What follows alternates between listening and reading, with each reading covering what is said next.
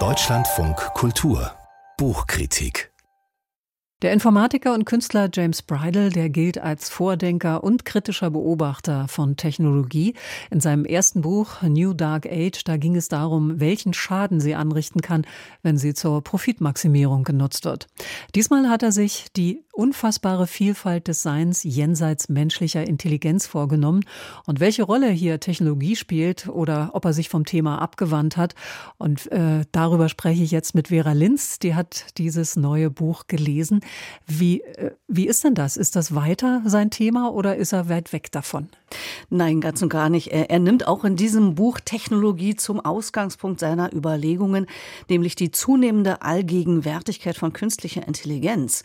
Wir haben Software, die vorhersagt, ob jemand kriminell wird, Algorithmen errechnen, wie sich am effektivsten Ölfelder erschließen lassen. Und wir haben Tech-Unternehmen, die den Austausch in sozialen Netzwerken steuern. Also künstliche Intelligenz bestimmt zunehmend den Alltag. Und er fragt sich, kann man wirklich von Intelligenz sprechen, wenn Technologie dazu benutzt wird, Menschen zu überwachen, natürliche Ressourcen ohne Rücksicht auszubeuten oder soziale Kommunikation zu dirigieren? Und er sagt, nein, man kann höchstens von Unternehmensintelligenz sprechen, die Profitinteressen dient. Und diese hält er für grundlegend fehlerhaft und begrenzt, weil sie nicht nur alle Formen ignoriert, die eine künstliche Intelligenz noch annehmen kann, sondern weil sie auch die Zukunft der Menschheit bedroht. Und er meint, den Siegeszug dieser Technologie muss man zum Anlass nehmen, nicht menschliche Intelligenz insgesamt völlig neu zu betrachten. Und damit denkt er nicht nur an KI, sondern auch an Tiere, Pflanzen, Wassersteine, also schlicht an alles, was neben dem Menschen existiert. Wie kann man sich denn nicht menschliche Intelligenz so ganz konkret vorstellen? Da gibt es tatsächlich äh, unglaublich viel zu entdecken. Ähm, faszinierend ist zum Beispiel, wie klug Pflanzen mit ihrer Umwelt interagieren, äh, etwa über das Gehör.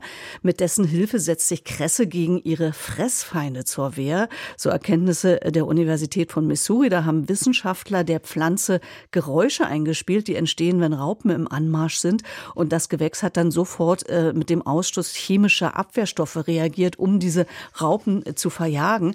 Und Pflanzen haben aber auch ein Gedächtnis Gedächtnis. Das hat eine australische Biologin am Beispiel der Mimose bewiesen.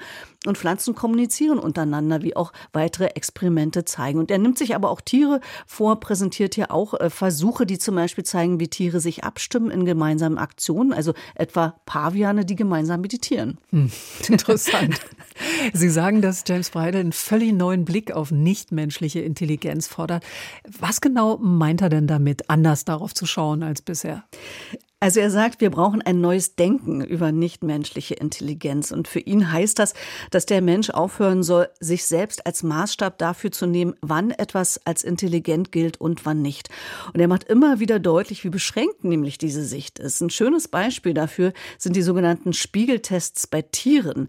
Gorillas, Schildkröten oder Makaken wird bei diesen Tests Intelligenz bescheinigt, aber nur, wenn sie bestimmte Erwartungen erfüllen. Also etwa, dass sie sich selbst oder fremde Gesichter erkennen können. Und man hat festgestellt, äh, dass Makaken zum Beispiel bei diesen Tests sehr schlecht abschneiden. Und der Grund besteht darin, dass sie Informationen mit Hilfe ihres Hintern austauschen und Gesichter für sie gar nicht so wichtig sind. Und darum gucken sie da auch gar nicht äh, so genau hin. Sind sie nun aber deswegen dümmer als andere Tiere oder andere Wesen? Ist die Frage. Ist die Frage, genau. Es gibt also unterschiedliche Arten und Weisen, wie man Intelligenz zeigen kann. Was schlägt James Bridle denn vor, wie wir als Menschen mit dieser Unterschiedlichkeit so ganz praktisch umgehen?